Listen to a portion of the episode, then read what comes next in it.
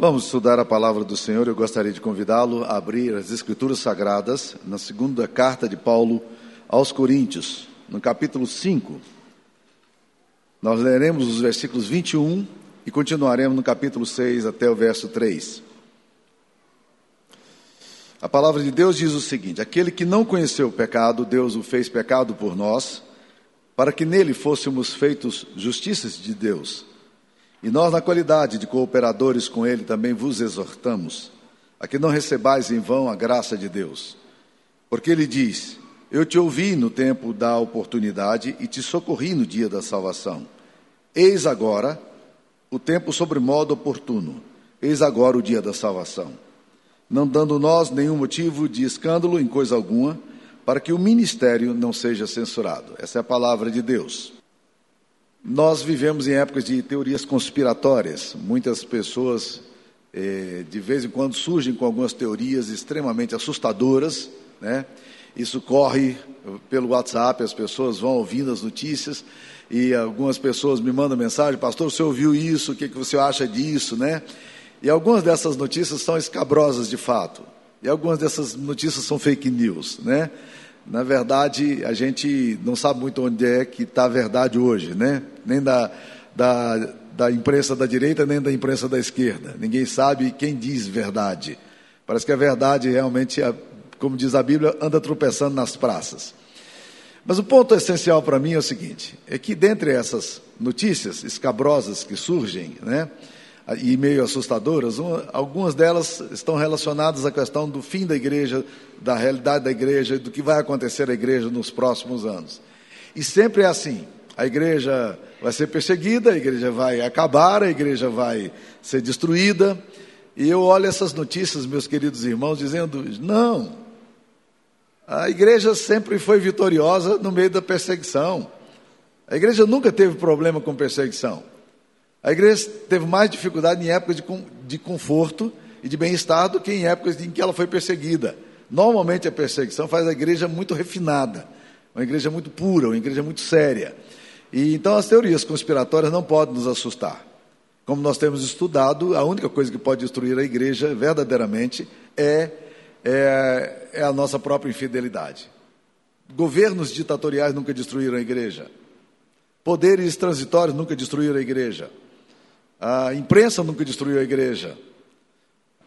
o diabo também não pode destruir a igreja, porque Jesus está compromissado com ela e ele diz: Eu edificarei a minha igreja e as portas do inferno não prevalecerão contra ela. É bom lembrar que ele diz que eu edificarei a minha igreja. A igreja é de Jesus. Segundo, ele diz que ele mesmo vai edificar. Terceiro, ele diz que as portas do inferno não vão prevalecer contra a igreja. Então, meus queridos irmãos, quando a gente ouve qualquer notícia escabrosa, conspiratória, dando a impressão de que a igreja vai acabar, esquece.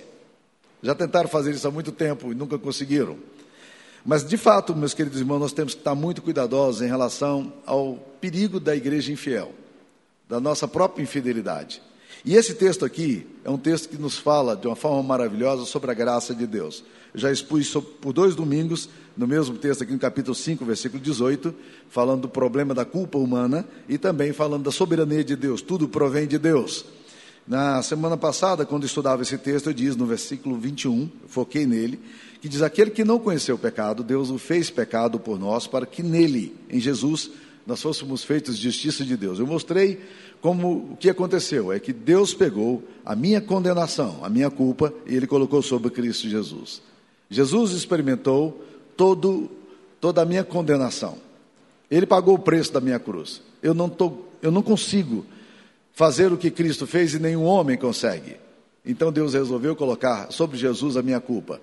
E ele que não tinha pecado, se fez pecado por nós, e nós que não tínhamos justiça, Deus nos deu a justiça de Cristo.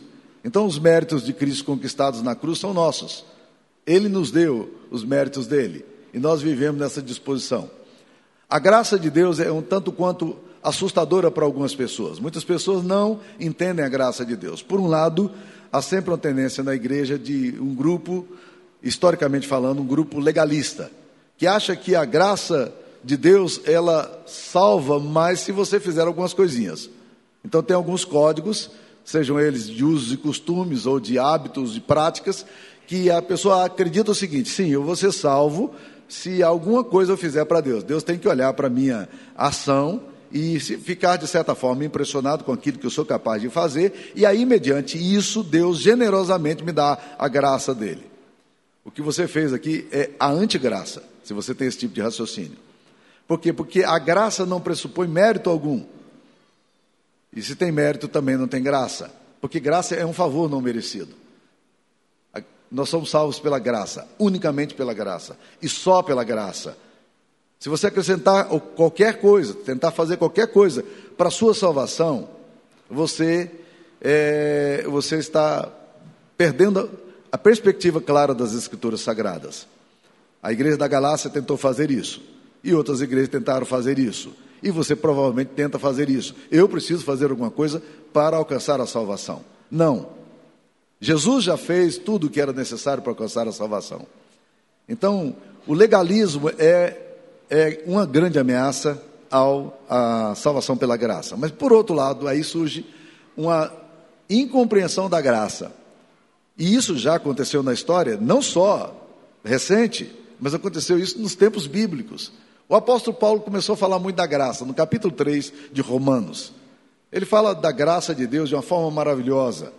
Aí ele vai seguindo o raciocínio dele, capítulo 3, no, no capítulo 4, é, aí ele analisa a vida de Abraão, dizendo: Deus é, imputou a Abraão a salvação, e, e, diz: olha, se fosse por obras, Abraão teria que se gloriar, mas Abraão não tem que se gloriar, porque a justiça foi imputada a ele pela fé. Abraão creu em Deus e isso lhe foi imputado por justiça.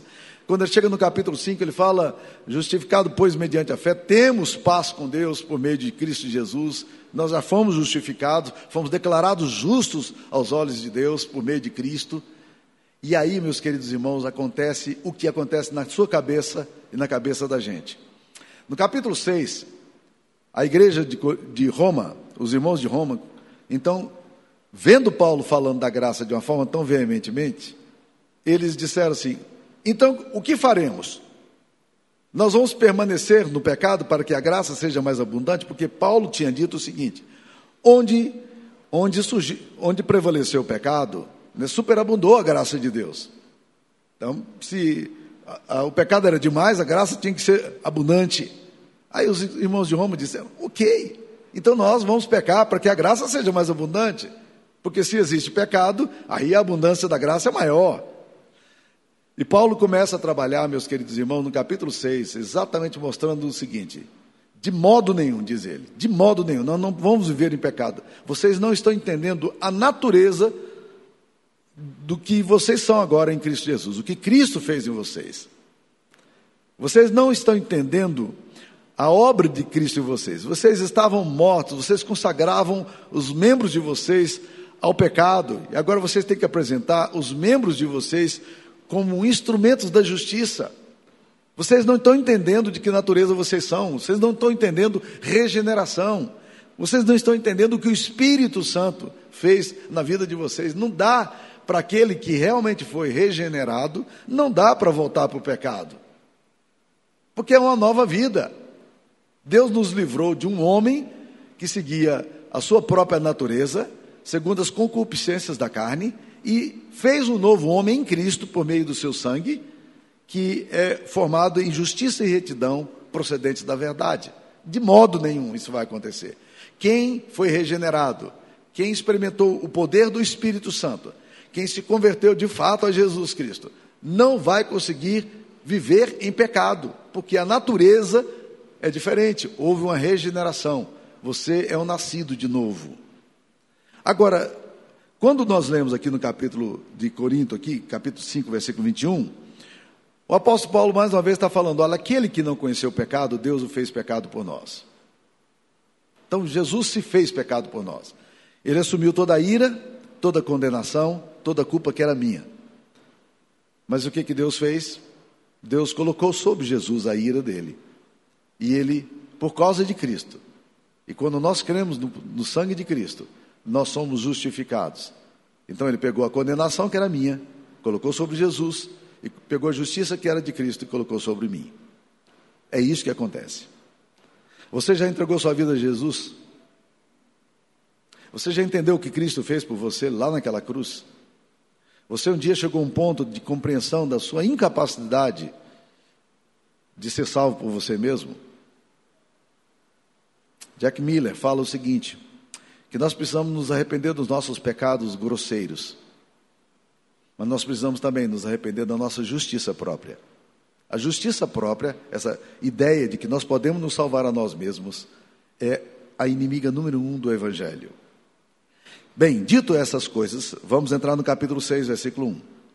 Aí o apóstolo Paulo parece que muda um pouquinho o eixo da conversa dele, parece que ele, inspirado pelo Espírito Santo, entende o que pode estar acontecendo na cabeça das pessoas, como aconteceu na igreja de Roma, e ele fala: E nós, na qualidade de cooperadores com Deus, vos exortamos a que não recebais em vão a graça de Deus. Olha que coisa interessante. Ele vai falar agora para a gente não receber em vão a graça de Deus. Nós podemos facilmente receber a, a graça de Deus em vão. Aquilo que nos é oferecido como presente, a gente olha para o presente de Deus e diz: bem, se isso é de graça, não deve ser bom. Alguma coisa gratuita é boa? E a gente despreza o presente de Deus. Isso é uma ofensa para Deus, sabe por quê? Imagine que você vá a convite numa festa de aniversário. E você chega a essa festa de aniversário e quando você chega ali com o seu presente, a pessoa olha o presente que você deu e diz: Olha, eu não gosto desse presente, não. É, esse presente aqui, é, assim, não é bom para mim. Isso não seria uma grande ofensa para você? Qualquer um de nós nos sentiríamos profundamente ofendidos. Afinal de contas, nós estamos levando um presente. E a pessoa recebe o presente e se ela, mesmo que se ela não gostar, ela não tem que fazer esse tipo de comentário. Mas é assim que nós fazemos com a graça de Deus. A gente despreza a graça de Deus. A gente rejeita o presente de Deus. Nós rejeitamos o favor imerecido de Deus por nós, por meio da cruz. Nós dizemos não à cruz de Cristo. E nós rejeitamos o sacrifício de Cristo. E dessa forma a gente transforma, recebe a graça de Deus em vão. Tudo que temos é fruto da graça de Deus. Jesus é o autor e consumador. Ele começa a obra em você e ele consuma. Tudo é feito por ele. Por isso que o texto de 2 Coríntios 5,18 fala que tudo provém de Deus. A graça é a doutrina distintiva da fé cristã. Nenhuma outra religião do mundo vai dizer isso. E, lamentavelmente, muitas igrejas evangélicas, católicas ou muitos grupos cristãos não conseguem entender esse aspecto simples da graça de Deus. Muitos grupos evangélicos hoje no Brasil condicionam a salvação a determinadas práticas e comportamentos. E a Bíblia não condiciona a salvação a nada, é obra de Deus. Foi Deus quem fez. Num debate interreligioso que aconteceu alguns anos atrás, na década de, de 50, com C.S. Lewis. C.S. Lewis participava de, uma, de um debate interreligioso em Londres e alguém perguntou, o interlocutor fez a seguinte pergunta a todos os, os membros de diferentes religiões: Qual é a coisa distintiva da religião de vocês? E quando chegou a vez de C.S. Lewis responder, ele não teve nenhuma dúvida de dizer: a graça é o distintivo da fé cristã. Nenhuma religião do mundo diz que a graça, que a salvação é de graça. Todas as religiões do mundo dizem que a salvação é por meio das obras, é por meio daquilo que você faz. Então, a fé, a graça de Deus é feita pela graça, pelo presente de Deus amoroso. Então, é impossível ao homem. Mas Paulo está falando aqui: tome cuidado para vocês não receber a graça de Deus em vão. Existe um livro muito interessante do Dietrich Bonhoeffer, que foi um mártir do Terceiro Reich na Alemanha. O livro dele é chamado, é, tem o título de Discipulado. E ele faz um longo considerando sobre a graça barata. E eu queria falar exatamente sobre isso. A graça barata, diz ele, é inimiga mortal da igreja. A nossa luta trava-se hoje em torno da graça preciosa. A graça barata é a pregação do perdão sem arrependimento, do batismo sem disciplina. A igreja tem batizado, confirmado, absolvido toda uma geração sem fazer perguntas, sem condições, deram coisas santas aos zombadores. É a graça do discipulado sem a cruz, é a aceitação da salvação sem a aceitação do senhorio. como corvos. Reunimos-nos em torno da carcaça da graça barata. Dela absorvemos o veneno que matou os seguidores de Jesus. É também a graça que concedemos a nós mesmos. Funciona como um passe que permite ao cristão viver da mesma maneira que antes. A vida sobre a graça barata, de fato, não difere da vida sob o pecado. A pessoa não segue a Cristo porque a graça barata justifica o pecador sem transformar o pecador. Mas a graça de Deus, diz ele, é preciosa, porque ela chama ao discipulado, por custar a vida ao homem, e é graça sim, por dar-lhe a vida. Não pode ser barato aquilo que custou caro a Deus. E, sobretudo, por Deus não ter achado que seu filho fosse preço demasiado caro a pagar pela nossa vida. Com a secularização crescente da igreja, a graça passa a ser propriedade comum de um mundo cristão, tornou-se graça barata. A graça não dispensa a obediência, antes a compromete mais seriamente. Engana-se quem julga que por causa da graça somos dispensados do zelo, do zelo cristão e do discipulado. É exatamente isso, meus queridos irmãos, que nós precisamos entender. O fato da graça de Cristo ter alcançado o seu coração, essa graça não pode ser uma graça, uma graça frouxa, licenciosa, pecaminosa. Porque se você vive no seu comportamento pecaminoso, acreditando que por causa da graça que você considerou barata, mas que custou caro a Deus, você pode viver assim. Você está redondamente enganado em relação ao que significa a graça de Deus. A graça de Deus é transformadora. A graça de Deus é eficaz. A graça de Deus nos leva a renegar as paixões de impiedade da nossa carne a graça de Deus nos leva a ter profunda gratidão por aquilo que, que Deus fez por nós. A graça de Deus é transformadora, porque a graça de Deus te leva diante da cruz. E você entende o que Cristo fez por você. O apóstolo Judas, que escreveu um livro muito pequenininho na Bíblia, quase desconhecido da maioria dos cristãos, mas ele diz lá no versículo 4, no versículo 3, contra aqueles que transformam a graça de Deus em libertinagem. Portanto, perverter o conceito da graça é sempre um grande risco à alma humana, e não são poucos os que se perdem é, por desprezar a maravilhosa graça de Deus. Então, nós temos, diante da graça, um perigo do legalismo, de pessoas que acrescentam coisas para a salvação, e o perigo da graça barata, de pessoas que desprezam a graça maravilhosa de Cristo Jesus e a tornam uma graça vã. Então o texto diz: cuidado com a graça barata. Cuidado com a. Não receba a graça de Deus em vão. Mas existe uma outra advertência que a Bíblia Sagrada nos faz aqui no versículo 2. Diz aí: Porque ele diz: Eu te ouvi no tempo da oportunidade e te socorri no dia da salvação. Eis agora o tempo sobre modo oportuno, eis agora o dia da salvação. A, a segunda coisa que nós precisamos entender aqui como resposta é que nós não podemos procrastinar, nós não podemos adiar aquilo que Deus nos deu e a resposta nossa de amor a esse Deus que nos amou.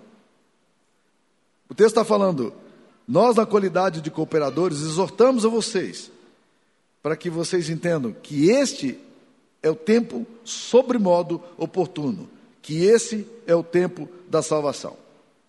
O Deus das Escrituras Sagradas é um Deus eterno. E o Deus eterno, ele vive um paradoxo. Porque ele habita a eternidade, mas ele tem urgência. E o texto aqui diz: Eis agora o tempo sobre modo oportuno. Por que, que Deus tem urgência em relação à sua vida? Porque, conquanto ele seja eterno, você é temporal. E não há nenhuma garantia de que, se você, você postergando a decisão que você precisa tomar por Jesus, que você vai conseguir fazer isso lá no futuro. Há muitas pessoas atrasando, adiando e deixando para depois o que tem que ser feito agora. Por quê? Porque o amanhã é um tempo que não existe. O hoje é o tempo de Deus. Essa é a hora de Deus. Esse é o momento de Deus. Em 1871, aconteceu um grande incêndio em Chicago. D. L. Moody, grande avivalista e evangelista, estava pregando naquela noite a uma grande com um grande grupo de pessoas, um grande auditório. E naquela noite começou um fogo em um estábulo em Chicago. E o resultado foi catastrófico. Para vocês terem ideia, meus queridos irmãos, 17.500 edifícios foram literalmente destruídos pelo fogo. O prejuízo da cidade foi de 400 milhões de dólares. 100 mil pessoas ficaram desabrigadas, 300 pessoas morreram. E no outro dia, a cidade de Chicago literalmente estava destruída, devastada pelo grande incêndio que a consumiu. E os historiadores relatam que D. L. Moody tinha pregado naquele dia sobre aquele texto do julgamento de Jesus, quando Jesus está diante de Pilatos e Pilatos diz: O que, que faremos de Jesus chamado Cristo? Que resposta nós daremos a esse Jesus chamado Cristo? E ele não fez um apelo para a salvação. E as pessoas que estavam no auditório, de Elmud começou a imaginar a possibilidade de que pessoas que estiveram no auditório com ele, ouvindo a palavra, não, não tiveram a oportunidade naquele dia tomar uma decisão por Jesus. E ele disse: Eu jamais, em toda a minha vida, deixarei de ser veemente na no apelo para que as pessoas entreguem as suas vidas a Jesus. Nós precisamos entender que nós não temos amanhã. Amanhã é uma possibilidade, mas não é uma garantia. Por isso que o texto fala: Eu te ouvi no tempo da oportunidade e te socorri no dia da salvação. Hoje é o dia da salvação. Essa é a hora da salvação. E o texto continua dizendo: Eis agora o tempo sobre modo oportuno, eis agora o dia da salvação. É por isso que a palavra de Deus diz que hoje, se ouvirmos a Sua voz, nós não podemos endurecer o nosso coração. Eu fui criado no interior, é, convivência muito próxima à roça. Meu pai era é, tinha uma pequena terra ali em Gurupi, e nós íamos todo final de semana para lá, e todas as férias a gente passava praticamente ali naquela, naquele sítio que nós tínhamos. E meu pai, ele era muito engraçado e ele, de vez em quando a gente ouvia alguns cânticos de pássaros noturnos e havia um que sempre chamava a atenção da gente, que é o caburé, ou alguns chamam de curiango. E o curiango, ele tem uma entonação no seu pio que é muito interessante. Ele faz assim, eu vou, amanhã eu vou. Vocês devem conhecer. Mas meu pai dizia assim: Você está ouvindo o que o Caburé está falando? Aí a gente prestava atenção e ele rindo dizia assim: Ele está dizendo, amanhã eu vou, amanhã eu vou, amanhã eu vou. Essa lembrança nunca me sai da mente. Mas eu tenho a impressão, meus queridos irmãos, que a gente está dizendo a mesma coisa com as coisas de Deus. Amanhã, amanhã, amanhã. Mas o texto não está dizendo que amanhã será o tempo sobre o modo oportuno, que amanhã será o dia da salvação. O texto está afirmando que hoje, hoje é o dia da salvação. A porta dos céus está escancarada hoje para a sua vida. Hoje é o tempo do seu arrependimento. Hoje é o tempo de você se voltar para Deus. Hoje é o tempo de você se render a Jesus. Hoje é o tempo de você entender exatamente o que Cristo fez por você e se derramar diante desse Jesus, dizendo: Senhor, eu recebo a tua, a tua salvação, em nome de Jesus.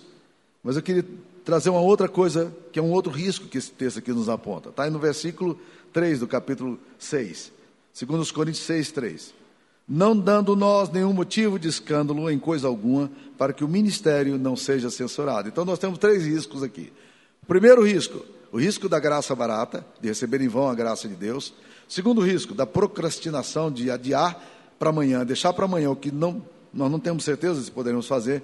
Mas em terceiro lugar, há um risco aqui das brechas espirituais, porque o texto está falando, não dando nós nenhum motivo de escândalo em coisa alguma para que o nosso ministério não seja censurado. Meus queridos, eu disse para vocês no início que nada pode destruir a igreja exceto ela mesma. E nada pode destruir a sua vida exceto você mesmo. O diabo não pode destruir sua vida. Mas as brechas emocionais, as brechas mentais, as brechas espirituais, que vão penetrando na sua vida podem arrebentar com você. Eu já vi pessoas sendo destruídas por um pensamento de tristeza. Eu já vi pessoas sendo destruídas por pensamentos de ódio e raiva. Eu já vi pessoas sendo destruídas por causa da atitude deles em relação à sua própria casa. A Bíblia diz, por exemplo, que aquele que perturba a sua casa herda o vento. Existem muitos homens e mulheres que estão perturbando a sua casa. E o resultado é a herança do vento. E não queiram herdar o vento. O vento é alguma coisa que você não sabe onde pode te ele vai te arrebentar. Então, às vezes, a gente vai deixando brechas na vida da gente brechas espirituais. A gente simplesmente se torna negligente com algumas coisas. A gente vai deixando que dúvidas penetrem o coração da gente em relação à fé, às coisas de Deus, à palavra de Deus. A gente permite que a incredulidade vá assumindo o coração da gente e vai encharcando o coração da gente e a gente não se assusta com isso. Nós deveríamos nos assustar com o nosso próprio coração e dizer: Deus, o que está acontecendo com o meu coração? Às vezes a gente deixa com a vida de amargura, vai consumindo a gente, a gente não se assusta com isso. E o diabo está destruindo a gente, como um vírus que vai lentamente arrebentando você. No filme O Advogado do Diabo, há uma cena muito interessante, porque o grande eh, diabão, controlador das coisas todas, do, dos poderes, segundo a descrição do filme, ele tem um cara que é um advogado, filho de uma mulher de uma mulher muito piedosa e crente. E aquela mulher, ela tem algumas impressões muito ruins do filho, no tipo de trabalho que ele faz. E ela o alerta, ela o exorta, ela tenta abrir os olhos dele, mas não adianta. E ele vai se enveredando cada vez mais nas mãos do diabo e se tornando cada vez, cada vez recebendo mais poder, cada vez recebendo mais dinheiro, cada vez mais uma vida de luxo, cada vez mais uma, uma vida de requinte, mas ele vai entrando por um caminho complicadíssimo. Num determinado momento, há um diálogo interessantíssimo que o, di o diabo faz com o seu advogado, aquele jovem promissor na área de advocacia. Ele pergunta para aquele advogado o seguinte: qual é o seu lema de vida? O que que motiva você? O que que conduz a sua história? E o advogado olha para o seu patrão, que é o diabo, e disse: eu, eu não sei qual é o meu lema de vida. Eu não sei o que conduz a minha vida. E aí ele volta para o diabo e diz: E o seu lema de vida? Ele diz assim: O meu lema de vida é matar com bondade. Eu mato com bondade. E eles estão pegando o metrô, e quando estão pegando o metrô, o cara pergunta para ele, o advogado, por que, que você anda de metrô? Se você é um homem tão rico, pode andar de helicóptero, pode andar de, de limusine, por que, que você anda de metrô? Ele diz, aí ele dá um sorriso sarcástico e diz o seguinte: Nós andamos nas brechas. Nós andamos nas brechas. Muitas vezes a nossa vida, o problema nosso, meus queridos irmãos, não são grandes pecados nem grandes deslizes. Muitas vezes na nossa vida são pequenas aberturas e permissões que nós fazemos, que nós vamos negociando a nossa consciência, nós vamos negociando os nossos valores e nós vamos permitindo que as brechas comecem a, ser, a se formar na nossa história. Qual é a área da sua vida que hoje é vulnerável e que se torna um risco tremendo na sua alma, na sua, na sua caminhada de discipulado com Jesus e na sua construção da sua própria história e, fam e família. Qual é a brecha?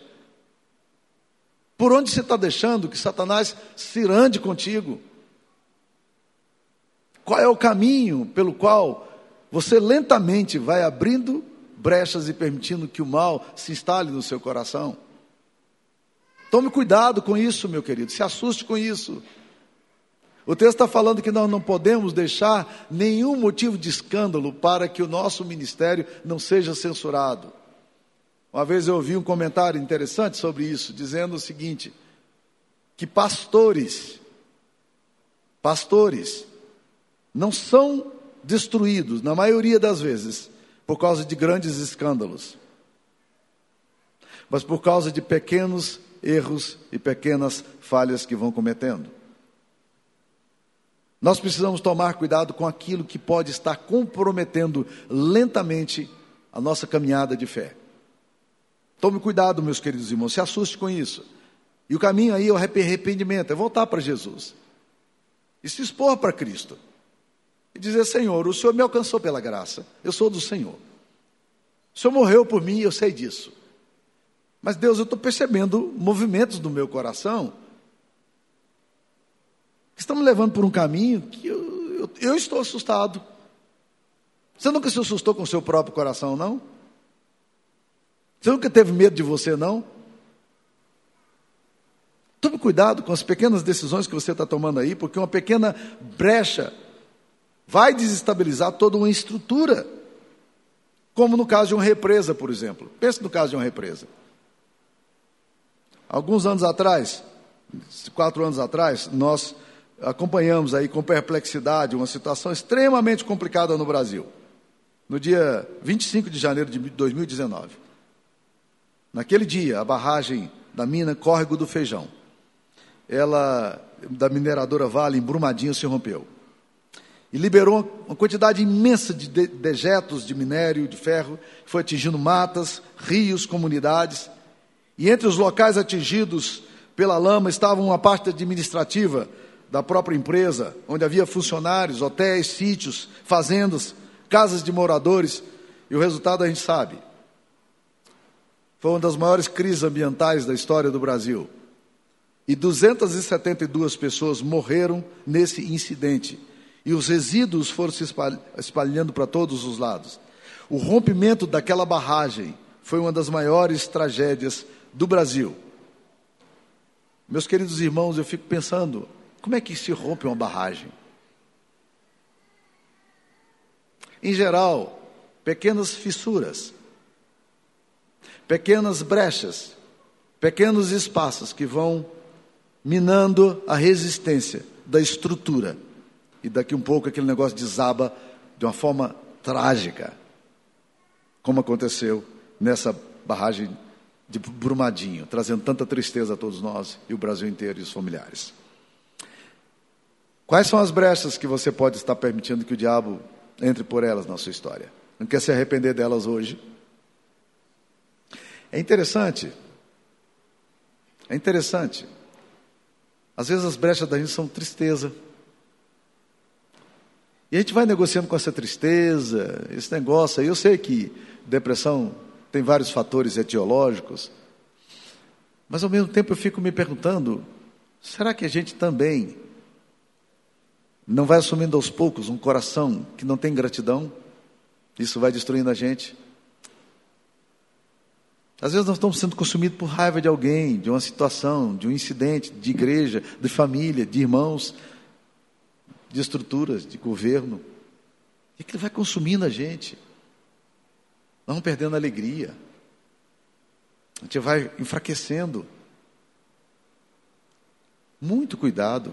Vasculhe sua alma. O que está que que tá tirando de você o deleite em desfrutar da maravilhosa graça de Deus que que te restaurou de forma tão maravilhosa.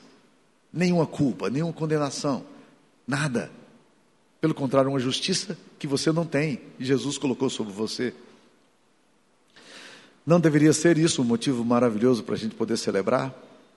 Tome cuidado com as desculpas, até mesmo médicas, que você dá aos seus pecados, ao seu mau humor, à sua inconstância. Tome cuidado com essa atitude de procrastinar coisas que você tem que fazer. Hoje é o tempo sobre o modo oportuno. Hoje é o tempo da salvação. Vamos orar? Eu queria que você orasse por você nesse momento. Senhor Jesus, nós queremos te adorar pela salvação gratuita que o Senhor nos deu ali na cruz. Louvado seja o teu nome, Pai. Nossos lábios nunca cessarão de louvar o teu nome. Ajuda-nos, ó Deus, a entender que nós precisamos receber essa graça, Pai querido, de uma forma muito profunda, com muita alegria, com muito entusiasmo e não recebê-la em vão. Ajuda-nos, ó Deus, a tomar a decisão que precisa ser tomada hoje. Livra-nos, ó Deus querido, da capacidade que a gente vai tendo de dia a dia adiar aquilo que é essencial e fundamental na nossa história. Se há alguém aqui hoje, ó Deus, que ainda não entregou sua vida a Jesus, que hoje seja um tempo de salvação, hoje seja um tempo de redenção, agora seja a hora da salvação. Faz isso aqui em nós, Pai, em nome de Jesus. Amém, Senhor.